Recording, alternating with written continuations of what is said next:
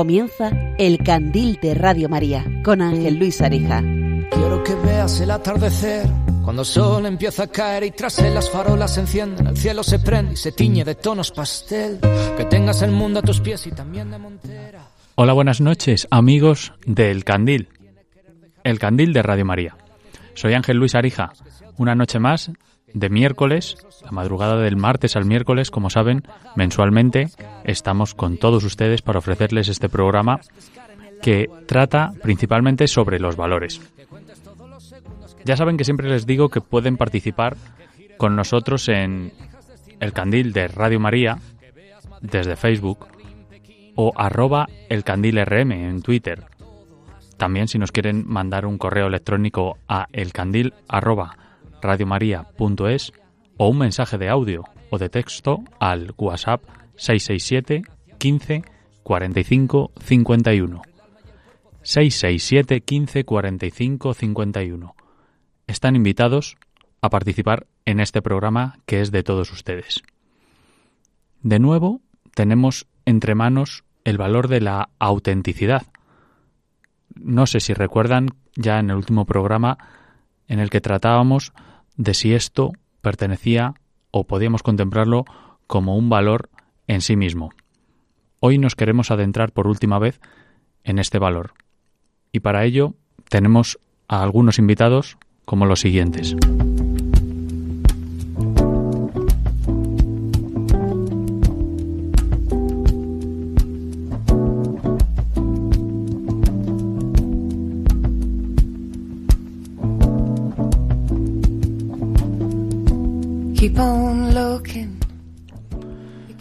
Hoy tenemos con nosotros a Lourdes Díaz de la Era, una experta en campañas de marketing y publicidad.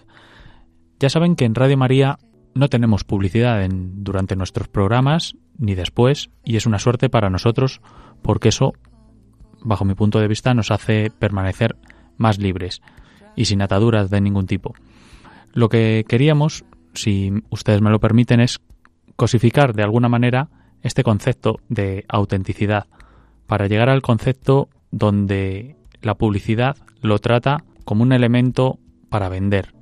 Entonces, desde ese punto de vista nos va a ayudar a centrarnos en qué se entiende hoy en día por la autenticidad.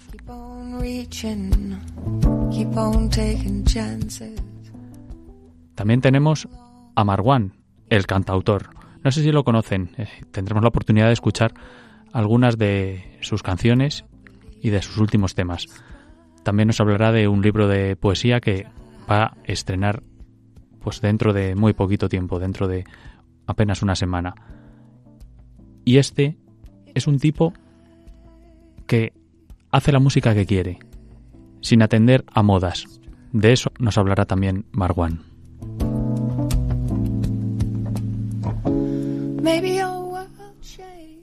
Por último, Fernando Alberca, un profesor, educador y escritor. Muchos de ustedes le conocerán porque tiene una amplia experiencia en libros para ayudar a los padres a educar a nuestros hijos.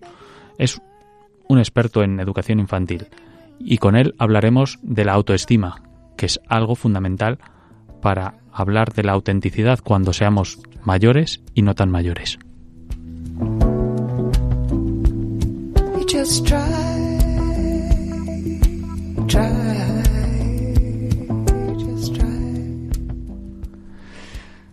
Les he dicho otras veces en otros programas la razón para hacer esto, este programa de valores. Para mí es aprender. Como yo no sé, invito a los que me puedan ayudar a conseguirlo y les incluyo a todos ustedes. A ti que estás escuchando y quieres aportar algo, bienvenido. Bienvenidos al Candil.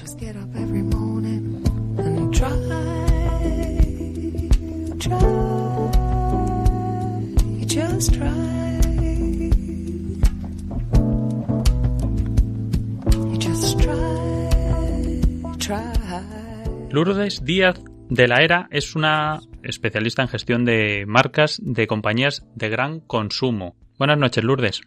Hola Ángel, buenas noches, ¿qué tal? Pues bien, eh, había pensado que una experta en marketing nos vendría bien para el tema de la autenticidad por no sé muy bien cuál es el motivo, pero fuera de micro se lo he contado antes un poco a Lourdes, le he contado la verdad que era que me estaba tomando esta mañana un, un café y me he echado una cucharada de un sucedáneo de azúcar, no era, no era azúcar. Y entonces he podido leer que ponía sabor auténtico. Sabor auténtico. Eh, ¿Cómo es posible que me vendan un sabor auténtico de algo que no es auténtico, como el azúcar, si es lo que yo estaba buscando? Entonces he empezado a, a pensarlo y digo, tenemos que traer a, a Lourdes como sea. Lourdes, ¿lo auténtico vende? Pues yo creo que sí, Ángel, que, lo auténtico vende, que al final en esta, en esta sociedad y en este mundo en el que vivimos, de, en el que lo, superficial llama tanto la atención y, nos venden vidas maravillosas en redes sociales a las que todos aspiramos y que, al final nada es verdad, eh, hmm. yo creo que todos eh, ansiamos un poco de autenticidad y que las marcas utilizan, utilizamos eso para, para conectar con los consumidores y, para vender historias y para vender productos al final, ¿no? Hmm. Y más aún en, estos meses eh, post-COVID que nos han cambiado a todos, nos han dado la vuelta a nuestras prioridades y nos han hecho volver a, la raíz y, a valorar lo importante y eso las marcas lo saben y, lógicamente lo utilizan. Hmm. Eh, bueno, yo lo había visto en un, en un frasco esto de sabor auténtico, pero Claro, por eso no vas a comprar un, un bote de, de, sucedáneo de azúcar o de cualquier otra cosa, sino por un trabajo que hay brutal de un equipo creativo que hacen pues con imagen en, la radio, en, esta radio no, pero en, otras radios, pues publicidad con impactos con, continuamente, ¿no? Como me ha dicho Lourdes antes, fuera de micro, al final esto es un bombardeo de impactos continuo para lo que es importantísimo trabajar la fidelidad en publicidad. ¿Es así o no? Exacto, eh, eso es lo que decimos, que, el mito de, la, de la fidelidad perdona, eh, ha muerto, que, los consumidores ya no somos fieles a las marcas, que vivimos en un contexto de, pues lo que tú estabas diciendo, de bombardeo constante y que las marcas corremos el peligro de convertirnos en paisaje si no trabajamos esa fidelidad por tierra, mar y aire, ¿no? Por, por televisión, radio, prensa y ahora redes sociales eh, y, muchísimas formas que hay de, publicidad, ¿no? Y, que sé que trabajárselo día a día para conseguir esos consumidores fieles de tu marca. Hmm. Oye, ¿utilizáis mucho en, bueno, en las diferentes compañías en las que en las que trabajas o en las que has trabajado, esto que tú llamas de pegamento social, ¿por qué eso es importante para, para las personas cuando cuando ven una marca? ¿eh? ¿Cuáles son, digamos, lo que debatís antes de lanzar un producto para, para atraer a las personas? Bueno, yo creo que, que lo importante es eh, que tu mensaje sea relevante para tu audiencia, ¿no? Que, que lo que cuentes importe algo a lo que le, al, al, que le, al que quieres que compre tu producto. Y, y con eso me refería a, a, lo de ser pegamento social, que eso es a lo que aspiramos las marcas, a, a convertirnos en conectores entre personas, entre productos y personas. Y, y, ahí es cuando hablaba de eso, de conseguir esa conexión emocional. Te quería preguntar por el, el beneficio que sacamos nosotros eh, los consumidores, porque siempre la publicidad se la categoriza como tiene mala prensa. Sí, como que tiene una prensa un poco un poco mala, ¿no? Como que siempre nos pueden en algunos casos intentar vender algo que no es que no es del todo real, que bueno, al final lo que se trata es, de vender el producto, pero nosotros como consumidores ¿De, de qué manera nos, nos estamos beneficiando también de, de esta publicidad? Bueno, pues yo creo que eh, en primer lugar es eh, información, indudablemente, eh, poder conocer cosas de los productos antes de comprarlos. Entonces, desde la parte más, más mm, funcional, digamos, es, es información. Pero luego para mí hay otra parte que consumidora, como consumidora me encanta, que es la parte más emocional, más de entretenimiento, de, de descubrir y, y, bueno, al final son, pues eh, lo hablábamos antes, son obras de arte, muchas de ellas, ¿no? O sea, hay un equipo creativo eh, de guionistas, de producción, de, de todo detrás, que, que, se convierten en auténticas obras de arte que ganan premios y los premios en la publicidad son como los, los Oscars. eh, y son muy codiciados y hay, y hay verdaderas maravillas. Entonces a mí hay una parte de entretenimiento que me encanta de la publicidad. En el ámbito artístico no se puede discutir y bueno, y España además es un eh, es una potencia en esto, ¿no? Tengo entendido que, es, eh, que somos Totalmente. Que, somos muy buenos en, haciendo publicidad. Pues esto que me interesa esto que has dicho antes de, mm, de que bueno, pues es, es volátil esto de al ser tan continuo el bombardeo de impactos y vivir en un mundo de instantaneidad hoy en día con las redes sociales y con los productos que lo queremos ya todo y que es importante trabajar la fidelidad ya sé que no es una pregunta para ti, Lourdes, pero eh, no sé si la fidelidad o el trabajar la fidelidad en marca refleja un poco que somos un poco menos fieles en nuestra vida cotidiana. no los consumidores, sino todos en general. En general, ¿no? Sí, sí, la fidelidad es como que se está pasando y por eso hay que trabajar más en ella, incluso eh, en, la propia, los, los propios profesionales de la publicidad lo tenéis que hacer porque es una demanda que tiene el, el hombre de, hoy en día. El hombre y la mujer. Pues yo creo que sí. Yo creo que al final eh, la publicidad es un reflejo de, de, la sociedad y cuando decimos que estamos sometidos a un bombardeo constante de, de, marcas, creo que estamos sometidos a un bombardeo constante de todo, ¿no? Y el término infoxicación que ha salido ahora durante la pandemia creo que lo refleja muy bien. Mm. Y que sí, que somos menos fieles porque estamos expuestos a todos, vamos a una velocidad de vértigo y, y, no, y, no nos apalancamos a las raíces de las cosas, ¿no? Y a esa autenticidad de la que hablábamos al principio. Bueno, Lourdes, Lourdes Díaz de la Era, te agradezco enormemente que hayas participado aquí con nosotros en el Candil, nos hayas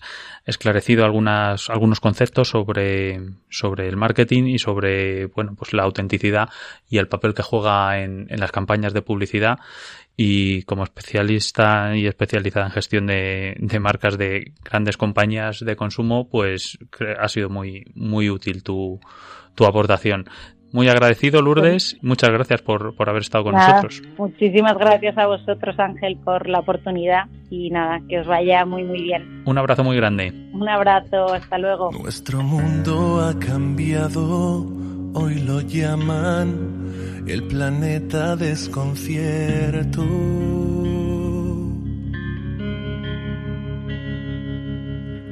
La esperanza se murió en plena calle, esperando una señal.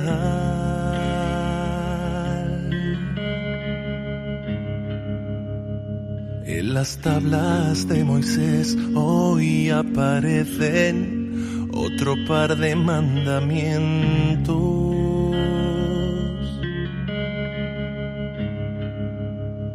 El primero es una frase de Coelho en una foto de Instagram.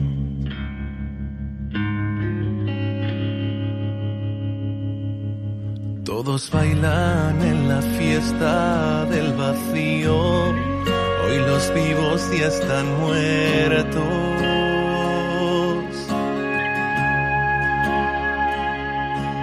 Jesucristo está presente en estos días y hoy ha vuelto a tuitear.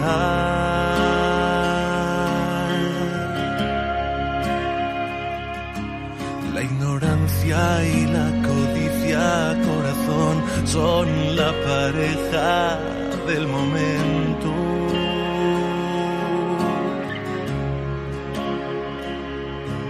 Y Maluma llora en su jet privado de camino a Neverland.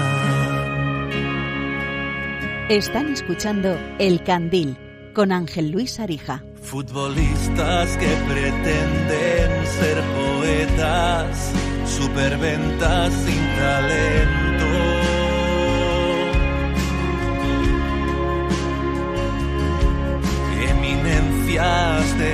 letras que a veces venden su privacidad.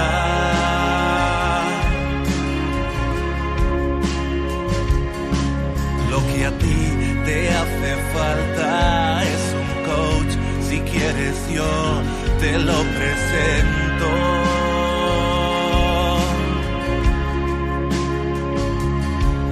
Todos venden su remedio milagroso, pero nadie te lo da.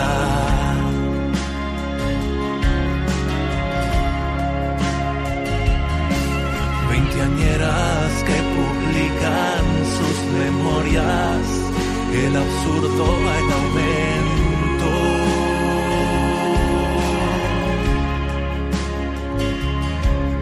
Editores que te fichan solamente por el número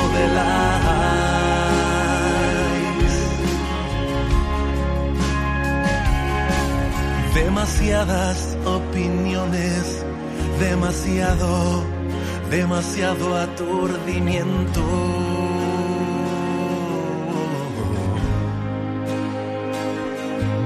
El problema, corazón, es que vivimos dentro de una red social. Quería empezar con una frase que he escuchado hace poco y decía algo así como que estamos mucho en el hacer y poco en el ser.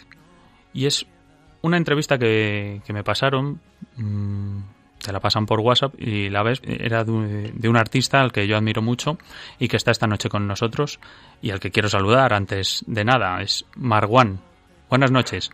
Hola, buenas noches, ¿cómo estás? Muy bien. Eh, cantautor y poeta, que no sé si esto para un poeta es un poco un, un pleonasmo, es casi lo mismo, esto de decir cantautor y, y, poeta es, tienes que ser poeta para ser, o, o, un, o, para ser un buen cantautor tienes que ser un, un, buen poeta, ¿no? Bueno, desde luego la canción de autor siempre ha tenido muchas intenciones poéticas. Claro. Y, y dentro de la tradición que, que, he seguido yo de cantautores, pues siempre he seguido a aquellos que, que más nos han sorprendido con sus letras, ¿no? Con su, con su capacidad poética, pues desde Sabina, Aute, Serrat, Silvio Rodríguez, a, a, los siguientes que vinieron después, ¿no? Con Jorge Dresler, Ismael Serrano, Pedro Guerra, y yo he intentado seguir esa, esa línea. No todos los cantautores siguen esa línea y no todos los cantautores tienen tantas inquietudes poéticas, pero, pero yo creo que, que va muy de la mano. Quería preguntarte sobre tu anterior disco, bueno, el que salió en, en, en septiembre de, del 2020, en plena pandemia, no te achicaste y sacaste El Viejo Boxeador, que es un, es un disco que, que yo recomiendo. ¿Y por qué lo llamaste así? Bueno, porque es una oda, es una oda a la resiliencia y a la autenticidad. Eh, el viejo boxeador viene la idea de, bueno, una, una, canción que se llama así, que digo, tengo el corazón de un viejo boxeador que cayó mil veces y se levantó y entendió que eso era ser un campeón, ¿no?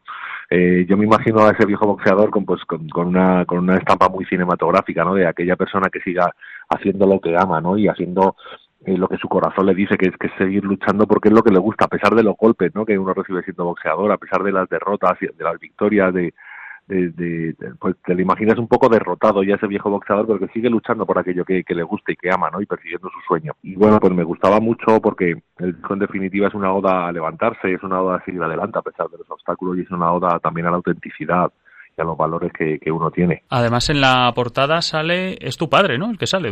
Sí, sí, sí. Bueno, y es que soy hijo de un refugiado palestino. Sí.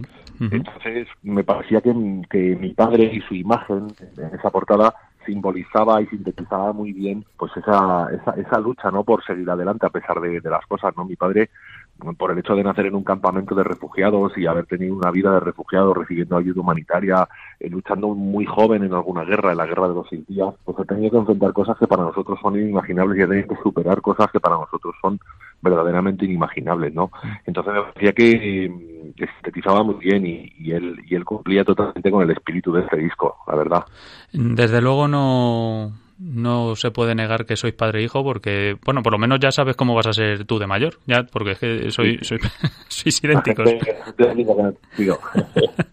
Oye, eh, esta metáfora, digamos, con el boxeo de, porque además he leído que tú hiciste INEF y el boxeo, no sé si algunas personas no lo entienden así, pero tiene cierta parte de nobleza, ¿no? Porque, bueno, es una lucha pero con, con ciertas reglas y yo digo que a veces ojalá la vida fuera en la lucha de la vida, digamos, la metáfora esta del boxeo, ojalá fuera como el boxeo, porque en el boxeo si te dan un golpe bajo se para el combate y a lo mejor claro. a lo mejor pierdes, pero en la vida es que hay muchos golpes bajos. Sí, demasiados, demasiados y más en estos tiempos, tengo la sensación o por lo menos es lo que es lo que más se ve en los en los medios de comunicación, ¿no? Hmm. Sí, o sea, fíjate que deportes como el boxeo, como el rugby, yo como, como estudio de educación física, pues, pues he, reflexionado mucho sobre esto. Hmm. Hay ciertos deportes que, que a priori son, son como más violentos, ¿no? Más, más, más cuerpo a cuerpo, más una lucha directa, hmm. como más agresivos, y, y luego son, muchas veces los que tienen las personas más nobles y las que más reconocen al otro. Es, bastante curioso. Eh, hace tiempo había un dicho que no sé, no sé si lo dijo Robinson o quién lo dijo, o es, o es un dicho muy extendido que decía que, que el fútbol era un deporte de hombres jugado por, por bestias y el rugby un deporte de bestias jugado por hombres. Sí, por caballeros, sí, es verdad. Por caballeros, eso es, eso es. Un deporte de caballeros jugado por bestias y un deporte de mm. bestias jugado por caballeros. Y, y es muy bonito en el fondo esa metáfora, ¿no? Muchas veces eh, los deportes de mayor contacto, al, estar reglamentados dentro de unas reglas que cumplen todos y que aceptan todos, son, son mucho más nobles y, que cuando hay un golpe bajo, cosas de esas, realmente sí les parece una, una grandísima afrenta. Hmm. Y, y, sí, a mí sí me gusta ese tipo de ética, la verdad. Bueno, por centrarnos un poco en, en el tema de la autenticidad, que es el que, digamos, la referencia del programa, hablas también en, en el vídeo este del que comento con un coach de artistas y deportistas que es Fernando Gallejo, lo hace muy bien, la verdad, y le entrevistas tú a él y bueno, es curioso, ¿no? Además, antes de entrevistarte a ti me, dijeron que, era una suerte tenerte porque eras un tipo que hablaba muy bien y bueno, como nuestros oyentes pueden comprobarlo, eh, es, obvio, ¿no? Pero quería preguntarte sobre eh, esto que hablas con él, con Fernando, sobre...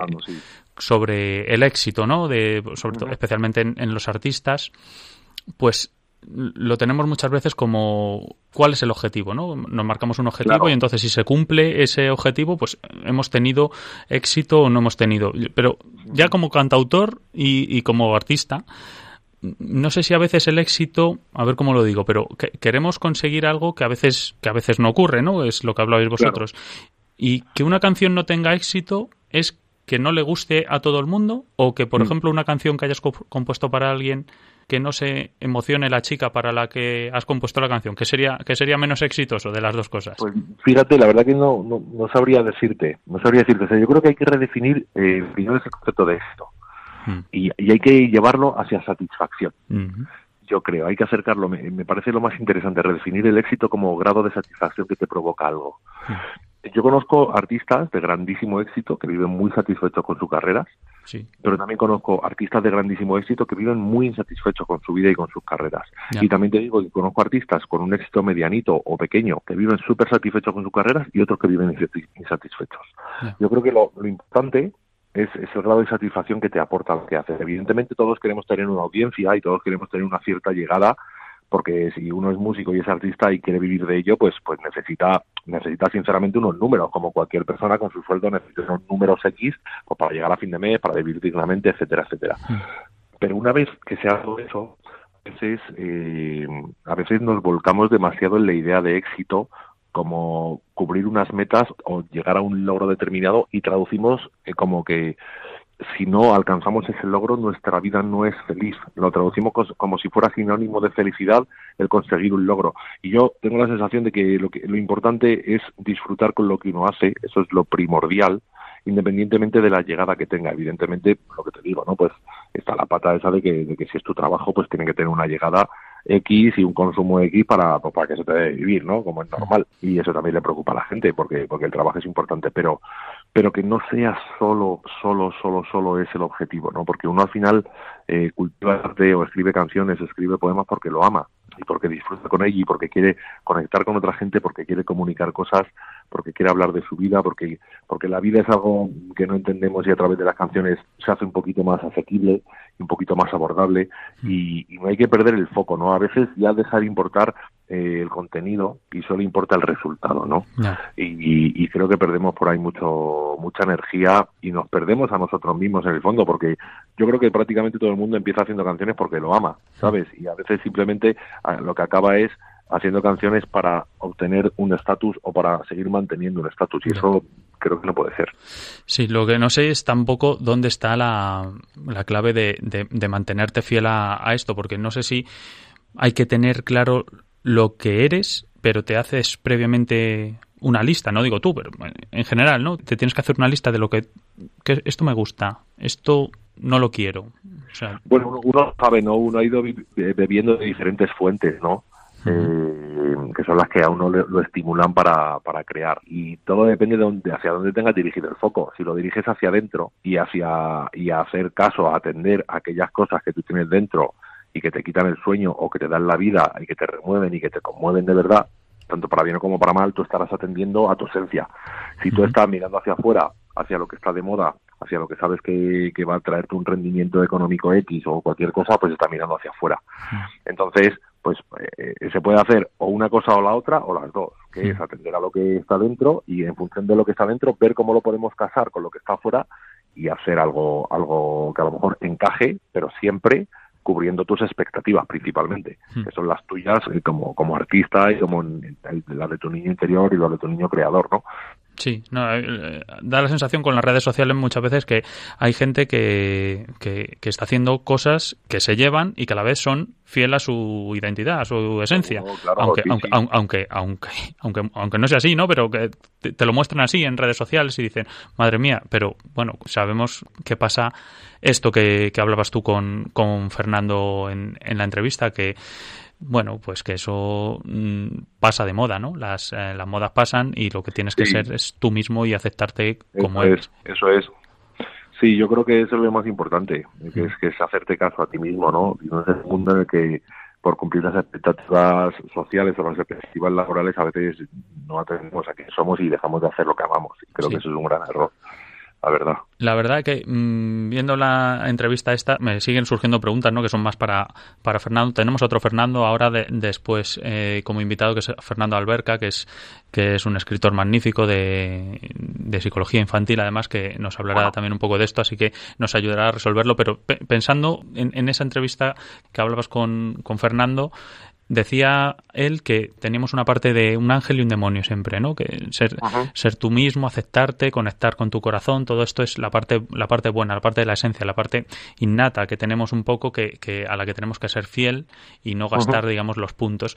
Y luego hay otro que es el demonio que tienes que cambiar, lo que tú hablabas antes, ¿no? Solo producir para vender y, cambiar la fama y dinero por la identidad, el tener que cambiar sí o sí, las presiones de vender más discos, de vender más libros, de lo que sea, y dejarnos llevar al final por, por las masas. Eso es el demonio. Pero yo pienso que esto, no, ya te digo que no, no, es una pregunta para ti, ¿no? Pero, pero ahora me, da por, por, por reflexionar sobre ello y digo, Claro, ¿qué pasa cuando ese boicoteador, ese demonio, digamos, ese que te lleva por el camino que no es tu esencia, es alguien cerca de tu familia, porque no es tu caso, claro. Por ejemplo, tu padre, es que se le ve en la entrevista que es un, pedazo de, de, tío bondadoso y, bueno y, luchador, y que vamos, que, que, es un, ha seguido seguro un, ejemplo y una referencia. Además, tú le tratas con mucho cariño, me, me da mucha nostalgia eso de que le, le llames papi, ¿no?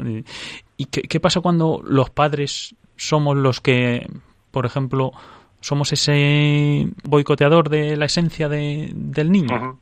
Pues que se cree una sombra, eso ya lo sabes tú, ¿no? Sí, claro. Cuando, cuando, cuando negamos ciertas partes que nos negamos a nosotros mismos y negamos también a nuestros hijos, pues, pues creamos ahí una parte eh, en la que estamos cercenando o prohibiendo que experimente determinadas cosas que le pertenecen y que mm. forman parte de la esencia de, de nuestros hijos o de nuestros hermanos o de nuestra familia, de quien sea, ¿no? Y le estamos haciendo un flaco favor, la verdad. Ya. Esto... Yo creo que hay, que hay que permitirle que la gente vuele y que la gente se equivoque a su manera, evidentemente, cuando si se entra en una espiral de destrucción equivocándose, pues hay que ayudar, pero yo creo que hay que permitirle que la gente tome sus caminos, que no, que no, que no podemos vivir por otros, que cada uno tiene que vivir su vida. Oye, Marwan, esto que leo en, en la reseña del libro que se lanza eh, 14 de abril, eh, una mujer en la garganta. Sí. Habla en la reseña de no encajar en ningún molde, ni en el, ni en el suyo propio. Sí. Como, poeta, como poeta me refiero, porque al final hay, que ser un poco... Esto es un poco peligroso para no mantener la esencia, tienes que... ¿O no? Sí, ¿sabes qué pasa?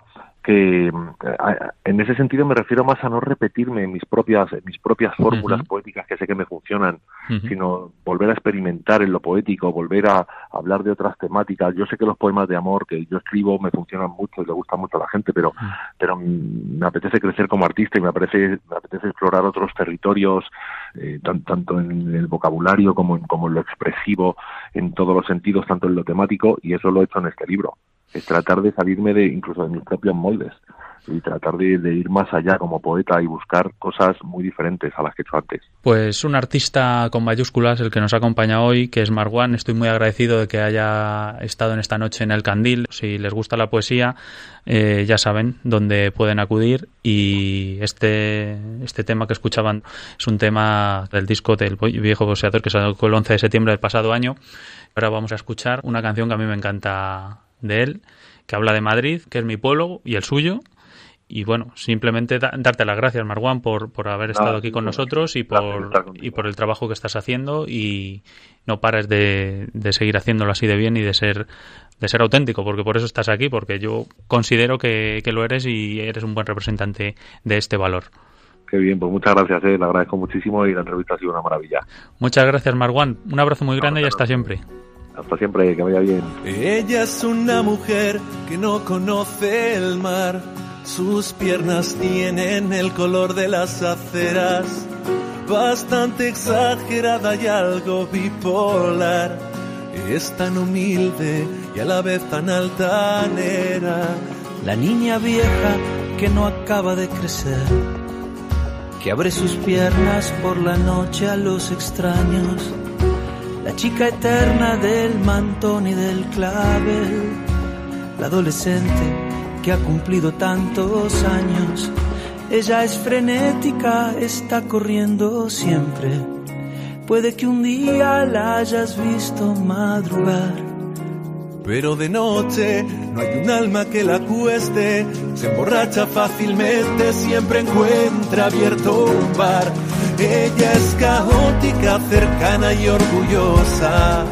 Te hará pensar que baila solo para ti Puede ser que la conozcas si te digo que su nombre es Madrid. Ella es tan cariñosa y tan sentimental. Te acogerá, ella abre sus brazos a cualquiera. Y aunque lo oculte, sigue siendo bipolar. Tan madridista y a la vez tan colchonera en ocasiones necesito serle infiel, irme unos días, darme un tiempo de descanso. Pero al estar con otras algo empieza a arder y en poco tiempo voy de vuelta hasta sus brazos. Ella es frenética y está corriendo siempre. Puede que un día la hayas visto madrugar pero de noche no hay un alma que la cueste, se emborracha fácilmente, siempre encuentra abierto un bar. Ella es caótica, cercana y orgullosa, te hará pensar que baila solo para ti. Puede ser que la conozcas si te digo que su nombre es Madrid. Puede ser que la conozcas si te digo que su nombre es Madrid. El Candil en Radio María. Puede ser que la conozcas. Qué suerte tenemos ahora de contar con Fernando Alberca, es un licenciado en Filosofía y Letras y profesor y director en, varios centros educativos. Eh, me reí antes con él ahora en, hablando de la contraportada de su libro que se llama Hijo, tú vales mucho, que lo tengo en mi mesilla de noche y de vez en cuando lo voy consultando para, para intentar ser un mejor padre. Y es que, según dicen, es uno de los mayores expertos en educación del mundo. No sé si con esto está de acuerdo, Fernando. no sé si estarían de acuerdo en mis hijos, habría que preguntarme, ¿no? Oye, además de los hijos físicos, que estos también son físicos, pero es que tienes un montón de hijos de, libros, porque eres autor de Guía para ser buenos padres, de Newton a Apple, Provoca tu talento, Aprender a interpretar a un niño. Todos los niños pueden ser Einstein, que este es como el que más te ha encumbrado, el que más te ha llevado al éxito y más te ha hecho famoso y que se ve en todas las librerías, no sé cuántas ediciones van ya. Y, bueno, mucho más. Este del que comentamos, hijo, tú vales mucho. No sé cuántos hijos en forma de libros tienes. Pues 22. Eh, va a salir la, este mes de mayo, primero saldrá en número 22. Sí. Madre Pero, vamos, mía. lo más importante son los ocho hijos únicos que tengo, que esos sí son hijos de verdad, y son los que me enseñan cómo escribir los libros. ¿no? Claro, claro, sí, y sobre todo porque a, a- a lo- lo- los libros, eso no les tiene, no, no te dan guerra por la noche, no te piden la paga ni nada de esto, que da mucha menos guerra que, que los otros. bueno, con tener ocho hijos, la verdad que ya hay Madre poca paga. sí. También es fácil. Sí, sí, no es fácil. Pero sí, está fácil. El- Como también hay mucho. O sea que sí, que la educación es todo lo que hago desde las 8 de la mañana hasta. Pero casi como todos los padres. ¿eh? Sí, 24 horas. Te quería preguntar, porque como estamos hablando sobre la autenticidad, eh, en el libro este que, que estaba comentando de Hijo, tú vales mucho, das como claves para mejorar la autoestima de los niños, que parece Porque ser que es algo, parece ser que es algo clave o algo muy importante en la educación. Sí, sí, sí. Es verdad que, o sea, está muy relacionado el que un niño mienta, el que un niño no sea auténtico, no sea transparente, no sea sencillo, muy, muy relacionado con la autoestima. De hecho, el, cuando veamos que a nuestro hijo le cuesta decir la verdad, en el fondo tenemos que saber que es una consecuencia de su, de su baja autoestima. Si subimos la autoestima, inmediatamente deja de mentir. No debemos preocuparnos tanto por insistirle en que es mentiroso, porque eso lo que hace es bajarle aún más la autoestima, sino simplemente decir, bueno, vamos a, tenemos un hijo que hay que, tiene que darse cuenta más de lo que vale, tiene que darse cuenta de cuáles son sus puntos fuertes, tiene que darse cuenta y entonces hay que dedicarse a, a subir autoestima, que es una, es una cosa bastante más sencilla de lo que parece y muy decisiva, ¿no? Sí, y, y sobre todo, bueno, vamos a empezar a, a definirla, ¿no? A, a qué es la autoestima, porque a veces podemos confundirnos con, con la terminología, porque la autoestima, no sé, mm, no sé cómo, cómo la defines tú, no sé si es el, el valor que nos damos a nosotros mismos. Podría Es, el valor que le da la vida, a su vida, ¿no? Es decir, ¿cuánto cree él que vale su vida? Por ejemplo, eh, ¿cuánto cree que su familia es tan buena gracias a él? ¿No?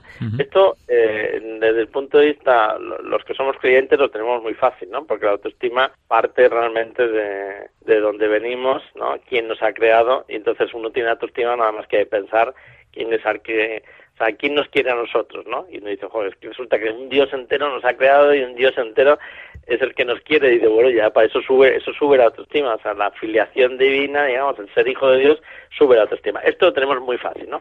No todo el mundo tiene esta suerte y, y en cualquier caso eso es lo que hay detrás. La autoestima no es el egoísmo, es todo lo contrario. La autoestima es la, la, el antídoto de la vanidad. O sea, si a mí me dicen que soy muy bueno, La gratitud, Entonces- podríamos decir. Cuando, claro, si a mí me dice mi padre y mi madre, ¿no? Mira, hijo, es que eres muy bueno en esto y además admiramos de ti esta otra cosa. Y yo inmediatamente es muy fácil que me ponga en la realidad y diga, bueno, pero también hago otras cosas mal o aquellos que me lo enseñaron bien mis propios padres. Entonces es muy fácil eh, aprender lo que es la humildad que está en la realidad, ¿no? Ahora, lo malo es cuando nadie me dice que soy bueno. Entonces tengo que venderme a mí mismo y es cuando la vanidad se alimenta, ¿no? Ya. ¿Cómo es un niño con autoestima baja? Pues es un niño que miente, es un niño que le echa la culpa a todo el mundo, es un niño que nunca tiene culpa de nada de lo que hace, es un niño que, que además todo le sienta mal, es un niño que protesta por todo, digamos, ¿no? Es un niño que se siente que no es valioso, que presume demasiado, que, que roba incluso, es un niño, a veces roba la fama de otros diciendo que ha hecho una cosa, o a veces roba pequeño de dinero en casa, o generalmente es para quedar bien. Él es un niño que, que es muy susceptible, que es, eh, desobedece. Este es un niño con baja autoestima. Detrás de todo esto, en una casa normal, lo que hay es baja autoestima. Subimos la autoestima. Si queréis, ahora puedo deciros más o menos cómo subir esa autoestima, ¿no? Pero subimos la autoestima e inmediatamente desaparece. O sea, es mucho más fácil obedecer, es mucho más fácil. Eh, vamos a poner un ejemplo, si queréis. A todo el mundo tenemos la experiencia de que nos cuesta menos poner la mesa si nadie nos lo ha dicho. O sea, si nosotros creemos que somos héroes poniendo una mesa, entonces inmediatamente si nos, se nos ha ocurrido a nosotros mismos, empezamos a ponerla, eso es mucho más fácil que si una madre o un padre tiene que decir, fulanito, la mesa. ¿No? Entonces, porque ya solo somos obedientes, de otra forma somos heroicos, somos valiosos. ¿eh? Mm. Entonces la autoestima tiene mucho que ver también con eso, con esa docilidad, con esa personalidad. Eh, no es la personalidad, la personalidad es más importante que la autoestima, pero la autoestima tiene que ver con los resultados. Es muy baja debido al sistema cultural que tenemos, o sea, le conviene a un sistema consumista el que todo el mundo tenga autoestima baja, porque así es mucho más, más consumidor, ¿eh? es mucho más manipulable también. Es decir, que es, es una cosa importante. Siempre tenemos que fomentarla, la autoestima, porque hay gente que cae en que a veces consentir demasiado va relacionado con, con la autoestima o es justo lo contrario. Es lo contrario. O sea, lo que decíamos antes es el antídoto de ser engreído, de ser soberbio. ¿eh? Hmm. El, la autoestima es como el cariño, cuanto más mejor siempre. Otra cosa, no hay límite. ¿eh? Es decir, que decirle una, a una persona lo que hace bien, que en esto consiste, ¿no? Si queréis vamos, podemos dar un consejo así rápido de cómo subir autoestima, pero el decirle lo que hace bien, ¿eh? lo que, eh, dónde lo hace bien, dónde lo vemos, el, esto el, lo que hace es que en, uno se sienta valioso. No podemos decir que hace bien una cosa que hace mal, evidentemente siempre tenemos que basarnos en la realidad absoluta, ¿no? Pero reconocerle todas las cosas buenas e incluso cuando vamos a corregirle, asegurar que antes le hemos alabado en cinco cuestiones, es cuando aseguramos que tenga fuerza, que tenga seguridad de ponerse a corregir lo que va mal, ¿no? Es decir, eh, subir autoestima sería tan sencillo como lo siguiente. Si cogemos una lista de nuestro hijo, imaginamos que queremos subir la autoestima de nuestro hijo, que de por sí tenemos que saber que, que en el primer mundo casi todo el mundo tiene autoestima baja, ¿eh? también los padres y los madres. Entonces podemos decir, venga, vamos a subir la autoestima a todos. Se la podemos subir a nuestro marido, se la podemos subir a nuestra mujer es, es fácil de subirla. ¿eh? Y la forma es coger y decir, venga, voy a hacer una lista de 35 cosas buenas. Voy a apuntar 35 cosas buenas que tiene mi hijo, por ejemplo. Al principio, las 10 primeras serán tópicos, por eso hay que llegar a 35. Si alguien no llega, pues en el libro este que citabas, Hijo, tú vales mucho, porque me lo pidió un señor concretamente por email, hice una lista de cosas buenas que solía tener la gente para que uno pueda buscar si no se le ocurrían, ¿no? Pero eh, seguro que se les ocurre a todos los oyentes, se le ocurre mucho porque todas las personas tienen más de 80 y de 100, o sea, que es fácil encontrar a nuestros hijos.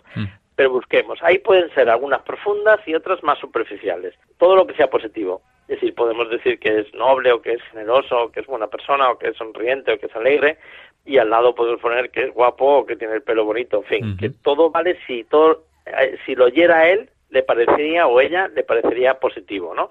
Esa es la lista. Hacemos una lista de 35 y cada vez que veamos alguna de ellas, en un gesto, lo que tenemos que es cogerlo y decirle, a ver, antes de que pasen 24 horas es lo mejor para que aseguremos que se acuerda del hecho, ¿no? Decirle en qué gesto hemos visto qué cualidad tiene, ¿no? Por ejemplo, si mira, es muy cariñoso porque ha sido a darle un beso a la abuela directamente cuando hemos entrado en casa, y, nadie te ha dicho que tienes que saludar a la abuela de esa forma tan cariñosa, pero es que te sale natural. Hmm. Esto es que es porque eres cariñoso. Es muy importante decirle dónde lo hemos visto. Si un padre dice a su hijo que es bueno, su autoestima baja, porque parece que el generoso es el padre, que está dando una alabanza, pero en el vacío. Ahora, si uno dice, si un padre dice, tú eres bueno porque has hecho esto con tu hermano, entonces está diciendo el caso concreto, el gesto concreto. Y al decir el gesto concreto es cuando se lo cree el niño. Y dice, ah, vale, o sea, mi padre le está dando importancia a este gesto y este gesto indica que yo soy generoso, por tanto me creo que lo soy, ¿no? Hmm. Es decir, ¿dónde vemos el gesto? Decirle en segundo lugar que eso es muy importante para siempre porque quien tiene esa cualidad la tiene siempre, la guarda, el generoso lo guarda para toda su vida y que por tanto cuando sea mayor también se beneficiará su familia, el trabajo donde, donde se desarrolle su vida profesional, eh, sus propios hijos, o sea, su entorno, o sea, que no es algo solo que se beneficia a su abuela o los familiares actuales, sino a su propia familia el día de mañana. Y tercero, que a nosotros como padres nos encanta que sea así. Mm. Es decir, dónde vemos, qué cualidad vemos, dónde la vemos, que esto es importante para siempre y que nos encanta. Si hacemos eso, subimos un escalón de cada gesto que le digamos, 35 escalones son muchos escalones y con eso se puede vivir perfectamente. Ya, entiendo. Y cuanto más autoestima, más autenticidad también va... Más verdad. Uno, uno reconoce mejor, uno mm. cuenta y expresa mejor sus emociones, expresa mejor sus sentimientos, expresa sus celos, em, expresa sus preocupaciones, sus limitaciones, dice las cosas más directamente, sabe que queda bien diciendo la verdad. Sabe que tendrá que tendrá que, cargar con el castigo de haber hecho algo mal si lo hizo, pero inmediatamente sabe que va a tener eh, la recompensa de la autoestima, de la satisfacción de sus padres, de ver que es noble, que es buena persona. A todos los hijos lo que más le llena en el mundo es creer que sus padres tienen un concepto muy positivo de él, hmm. ¿no? Pese a los errores, pese a las dificultades y pese a las equivocaciones. Ahí es cuando puede salir la autenticidad. Sin autoestima no puede salir. Claro, lo que pasa es que muchas veces, eh, bueno, es fácil, si se lee en el libro, es verdad que las claves van siendo bastante concretas y, y útiles, ¿no? Pero ¿cómo hacer que dejen de decir, por ejemplo, creo que es una cosa importante, o por lo menos que yo valoro bastante, ¿no? Cuando mi hijo dice, no puedo o no sé hacerlo. En algún momento eh, doy un golpe en la mesa, por, eh, por, así decirlo. Eh, y no es no, es por asustarle o sea al final probablemente yo también tenga una educación que no sea la correcta y que y que no lo, no lo haga bien pero lo que sí quiero es de alguna manera imponerle que deje ese pensamiento negativo. Esta imposición o cuando impones una cosa, aunque sea con un sentido positivo, ¿es siempre malo? Sí, es negativo, en efecto. O sea, el, tú lo que tienes que hacer es, uno, si no sabe, mostrar que no ha entrado, digamos que no te sirve esa excusa, ¿no?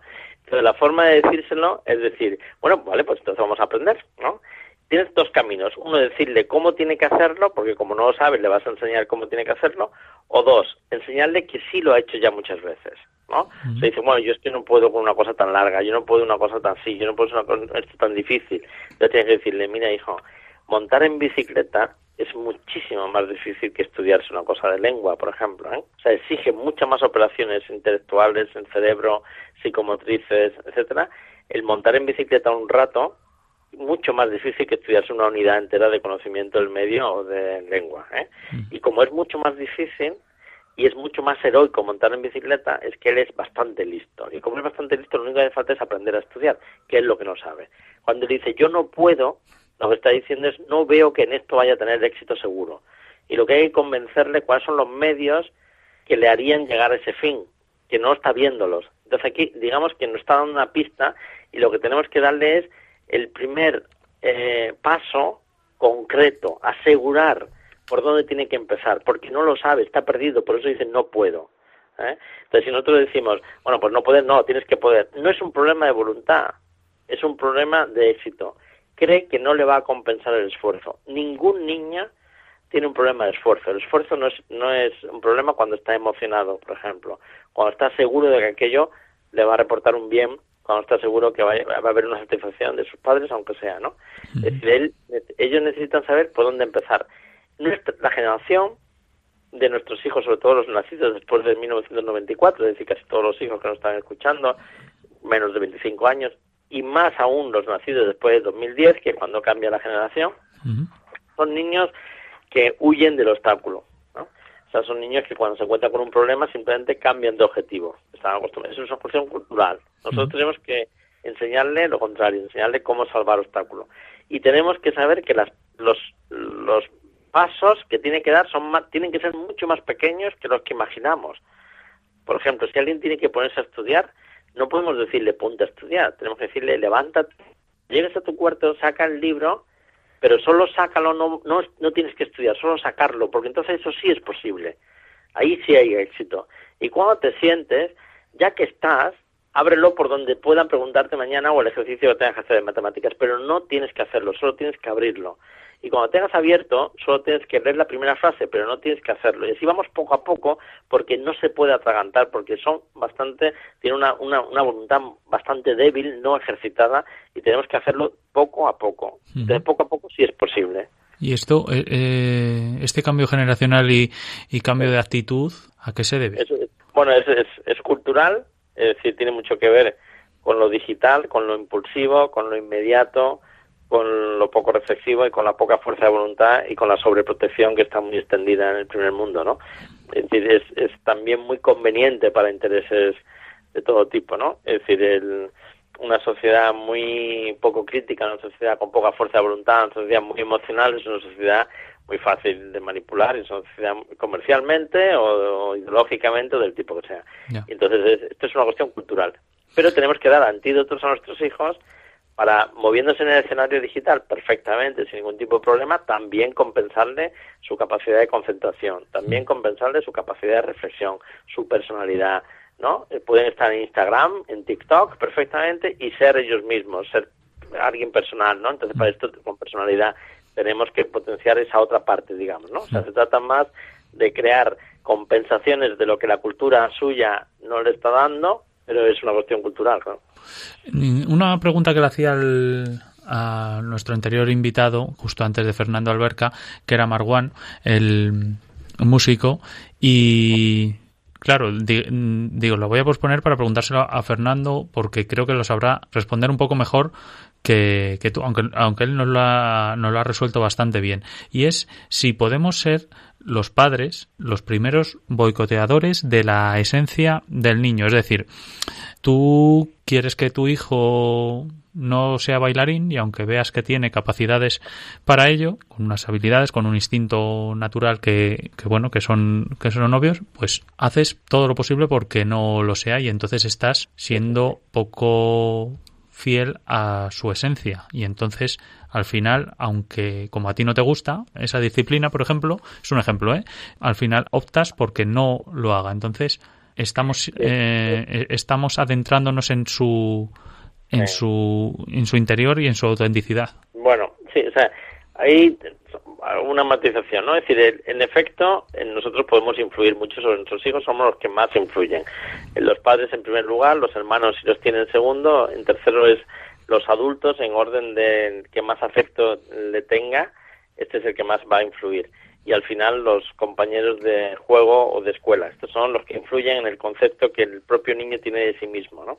el, nosotros podemos influir mucho, no determinamos. Es decir, que la libertad sigue existiendo a cualquier edad y el niño, pues tú puedes influir para que no sea bailarín y precisamente por eso eh, a escondidas mm, empaparse de toda la esencia del bailarín, ¿no? Es decir, podría, eh, o sea, no hay determinismo, esto sí es importante saberlo, pero es verdad que nosotros tenemos un papel muy importante. Por eso el, el padre no, no debe entrar en detalles de qué debe o no fomentar en cuanto a actividades extraescolares, en cuanto a a, a, carreras profesionales, en cuanto, o sea, no tiene que ir tanto al detalle para que pueda el niño encontrar su propia voz, su propia personalidad también, ¿no? Reflejada en sus decisiones. Más vale, y por eso los padres, nuestra misión no es la de diseñar al niño en sus elementos, en sus detalles, sino en su esencia, o sea, en su jerarquía de valores, ¿no? O sea, nosotros sí tenemos que explicarle con nuestra vida qué es realmente eh, lo importante en el mundo para poder ser feliz. Y son cuatro o cinco cosas nada más, ¿no? A estas son las que nos tenemos que dedicar. Y si a él le gusta hacer valer o no le gusta hacer valer, pues nosotros debe darnos bastante igual, porque hay mucha forma de expresarlo. Nosotros lo que sí tenemos que asegurarle es que eh, si tiene que ser auténtico, lo seamos nosotros, ¿no? En la medida de lo posible. O sea, que no nos vea o sea, nosotros los adultos mentimos mucho, en este mundo se mienten bastante en, nuestra cultura se miente muchísimo, incluso el que miente prospera, eh, prospera en, profesionalmente, prospera vecinalmente, mm. eh, uno miente delante de los hijos más de lo que a veces nos damos cuenta, miente por comodidad, le dice por teléfono que no se puede poner, que ahora mismo no está, que no le viene bien, o sea, mentimos mucho y eso también nos está diciendo, no, teníamos que dedicarnos a eso, decir, bueno, ¿qué le voy a enseñar yo a mi hijo? Eh, para que él pueda tomar sus propias decisiones, ¿no? Por dónde está el norte, dónde está el sur, el este y el oeste, y que él navegue eh, hacia el este y el oeste siguiendo la ruta que realmente crea con libertad, que debe seguir éticamente, moralmente. Es decir, yo le he enseñado cómo navegar y él debe saber cómo navegar. Pero los puntos cardinales se los enseñamos. Ahora, lo que no le enseñamos es cómo guiar su propio barco. ¿no? Y tenemos que decirle, decidir mucho menos por él lo que hacemos y tenemos que decir, oye, ¿a ti qué te gusta? Y dice, pues papá, no sé si, no sé si fútbol. Y dice, bueno, pues vamos a apuntarnos a fútbol. Pues esto parece que no, pues parece que sí. Pues y, te gustaría, a mí me gustaría ser de mayor, pues, o sea, alimentar, porque son, o sea, cualquier ilusión que tenga el niño que sea compatible con este norte, sur, este, oeste, ¿no? Porque realmente, eh, si no enseñamos a nuestro hijo que admiramos su propia identidad, es como si lo importante de un hijo es que fuera nuestro, no que fuera una persona. Y una persona es única, irrepetible, tiene tiene valor por sí misma, ahí está también la autoestima, ¿no? O sea, tiene mucho valor. O sea, uno, uno debe admirar a sus hijos por las cosas diferentes que hace también respecto a uno, ¿no?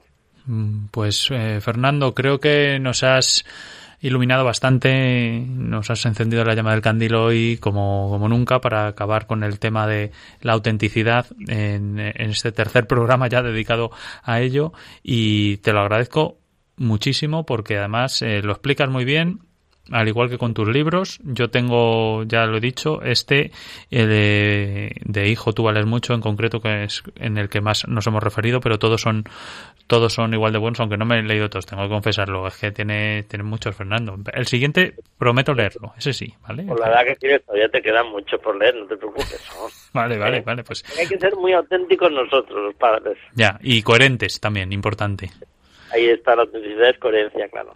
Pues Fernando, te agradezco mucho tu participación en el candil de esta noche y espero, espero que no sea la última vez, que vaya muy bien y que sigas con tu exitosa carrera y ayudando, que es lo importante y lo que creo que estás haciendo con, con tus testimonios y tus libros, tus, tus conferencias de, lo que eres, que es un, un, experto en educación, mm, uno de los mayores expertos en educación que conocemos y que tenemos en España y tenemos la suerte de, de tenerte. Así que simplemente un abrazo y muchísimas gracias. Muy agradecido yo por la labor que hacéis día a día.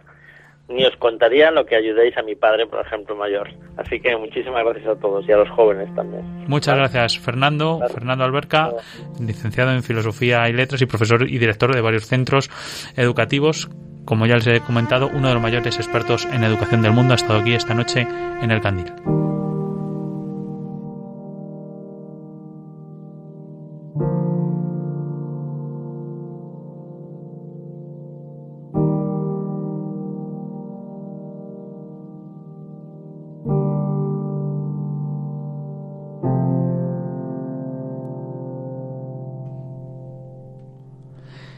Les animo encarecidamente a que sean ustedes mismos, auténticos, le pese a quien le pese.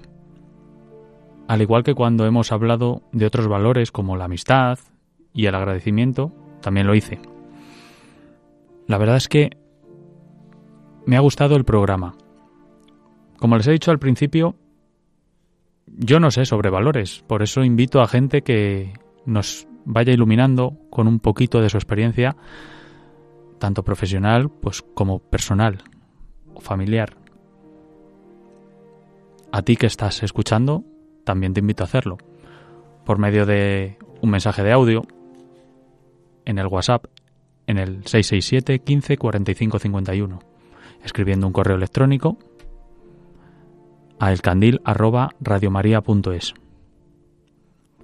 Ya saben que este programa lo pueden escuchar también vía internet desde la página web radiomariapodcast.es y desde ahí descargarse el programa, compartirlo, al igual que con todos los programas de Radio María. Para el próximo programa me gustaría contar con una persona que ya ha estado aquí con nosotros. No les voy a decir quién es. Quiero que sea una especie de sorpresa. Y quiero que estén muy atentos a lo que nos vaya a decir. Yo tengo esperanza en que con eso nos vaya a todos a iluminar un poquito más, a hacer este candil un poquito más un poquito más grande y un poquito más lleno de luz. Les invito a que escuchen el próximo programa, que será dentro de un mes, y hasta entonces, buenas noches. Quiero que nos volvamos a ver Déjame ver cómo me ven tus ojos, Quiero decirte que si hablamos de mirar, los ojos son de quien te los hace brillar. Han escuchado El Candil de Radio María con Ángel Luis Arija.